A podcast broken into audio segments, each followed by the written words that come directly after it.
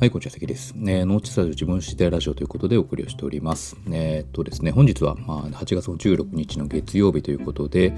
えー、お盆休みも終わりまして、今日から仕事ですという方も多いんじゃないでしょうか。僕もですね、あの、まあ、9連休だったんですけれども、あっという間に休みが終わりまして、まあ、今日から仕事という感じでございます。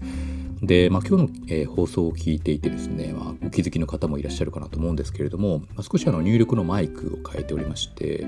あの本日はですね、ブルーの、えスノーボールアイスというマイクを使って収録をしております。普段僕の放送がですね、そのブルーの、えー、EATX という、まあ、割とこうハイエンドモデルのマイクを使っているんですが、本日に関しては、えー、もう少しこう廉価版のですね、スノーボールアイスと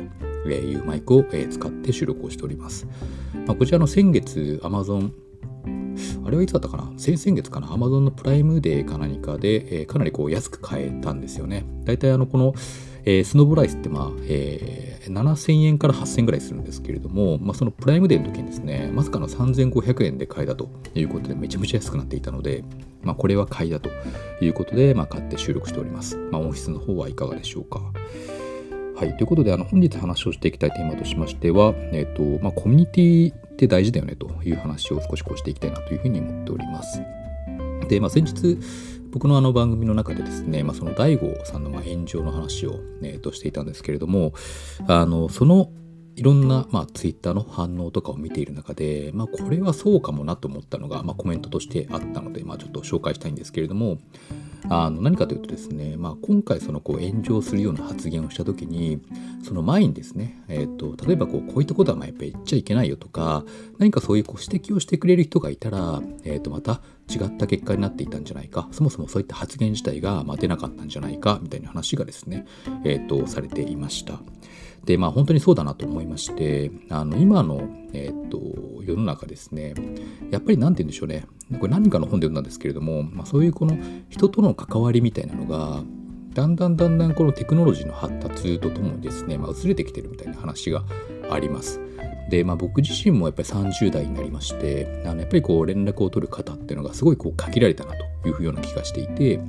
まあ、家族かもしくはそのこう仕事関係の、ま人しか、まあ、基本的には連絡を取らない。で本当にあのプライベートな、まあ、話気軽な相談ができる相手とかっていうのも、まあ、本当にもう限られてるというところでですね。なんかそういうそのこうちょっとしたまあ雑談とか考えを交換できる人がまあいるかいないかって、まあ、結構本当にあの重要だなと。特にこうした何て言うんでしょうね。一定こう社会人経験を積んだえー、まあ、30代とかそういった方に対してですねやっぱりそういったその相談相手がいるっていうのが本当にこう重要だなっていうふうにですねなんか思い始めてきたんですよね。で、えっとまあ、たまたまそんな今日なんですけれどもあの、まあ、たまたまちょっとあの僕もですね、まあ、会社のこう人間関係で、まあ、悩みということではないんですけれども気になることがありましてでこれちょっと誰にこう相談したらいいかなっていう時にですねあの、まあ、高校の時の友達がいるんですけれどもまあ本当にあのこう 23年に1回連絡を取るかみたいなレベルの、まあ、そんな付き合いをずっとこう付き合って、しているような人でして、まあ、その人にあの、まあ、そういった、えー、と悩みをですね相談してみたところ、まあ、結構やっぱりその的確な答えが返ってきてなるほどなということで、まあ、少しこう気持ちが楽になったっていうのがあったんですよね。うんそうでまあやっぱりこういったなんかそのこう気軽に何かを相談できる相手っていうのがまあやっぱり今ってすごい貴重だよねと。で、えっと、僕の番組の方でもこう以前紹介しましたけれどもあの伊藤博さんのこう「居所を作る」というですね本を紹介したかなというふうに思います。でそこではやっぱりその今、えっと、そういうその自分の、えー、心の、うん、平穏を保つ心が安定する精神を回復させるような居所っていうのをちゃんと自分自身見つけていく必要があるよねというような話をされてるんですよね。まあ、それがえーとまあ、当然その、まあうん、友達の、えーと、そういったコミュニティでもいいですしもしくは、まあ、その自分が心が落ち着ける、まあえーと、具体的などっかの場所とかでもいい、まあ、何かのお店とかでもいいですし、まあ、どっかの公園のベンチとかでもいいですけれどもやっぱりそういった場所がある。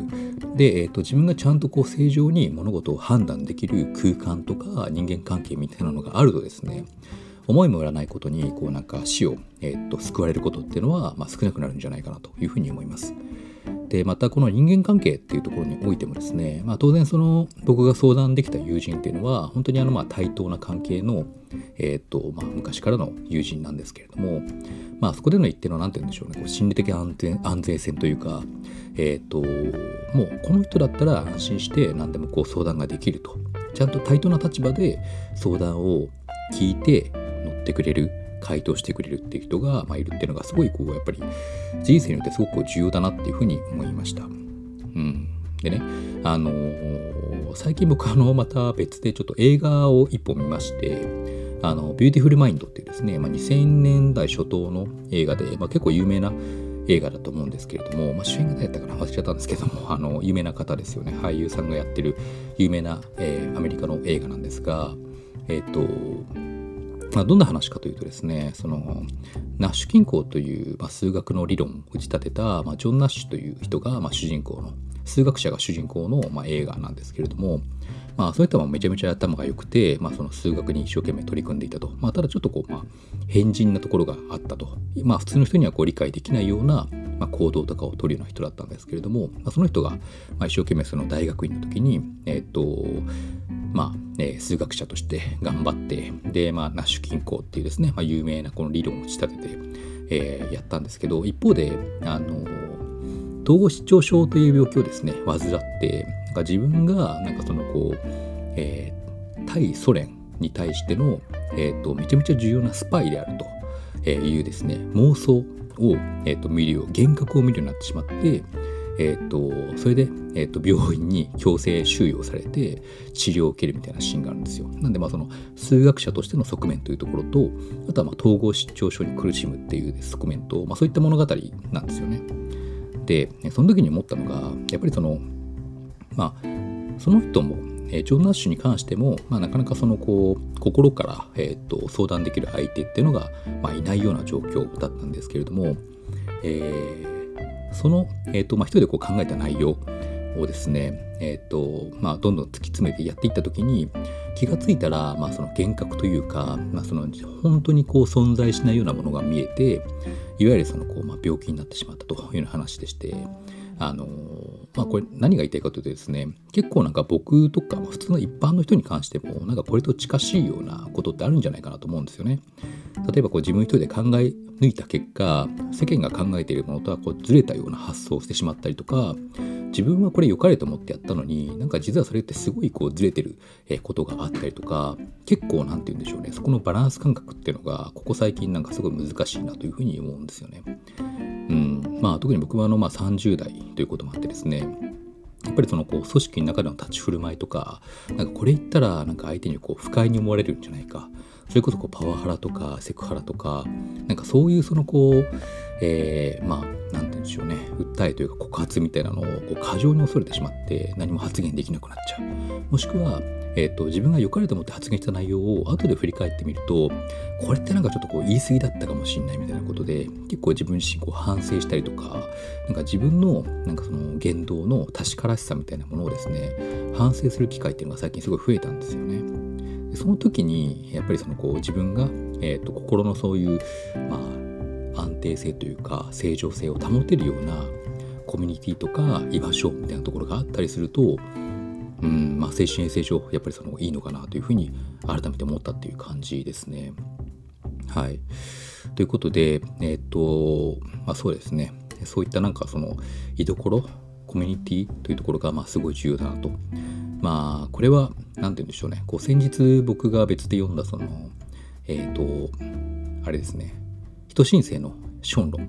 えー、そこの、えーと本の中でも書いてあったんですけれども結構そのこうまあ、相互扶助というか、えーまあ、その本では結構その、うん、資本主義から脱却して、まあ、脱成長というのをテーマに掲げ一定そのこう人と人との,、まあ、そのこう相互扶助によって、えーと、お互い助け合いながらやっていこうみたいなことが書かれていたりするんですよ。うん、なんでまあ今後ねこの第五の話とかあとはそのション論そのこう人申請のション論の話とかあとは居所の話とかなんかこういうそのこう非常にこう不確定要素が大きい多い今の世の中でその人と人とがま結束して相互扶助し合うっていうなんか重要性がなんか増してきてるなっていうのをなんかすごく感じたですね、まあ、今日この頃でございましたと、えいうような話でございます。はいということで本日は以上になります。ありがとうございました。Thank you.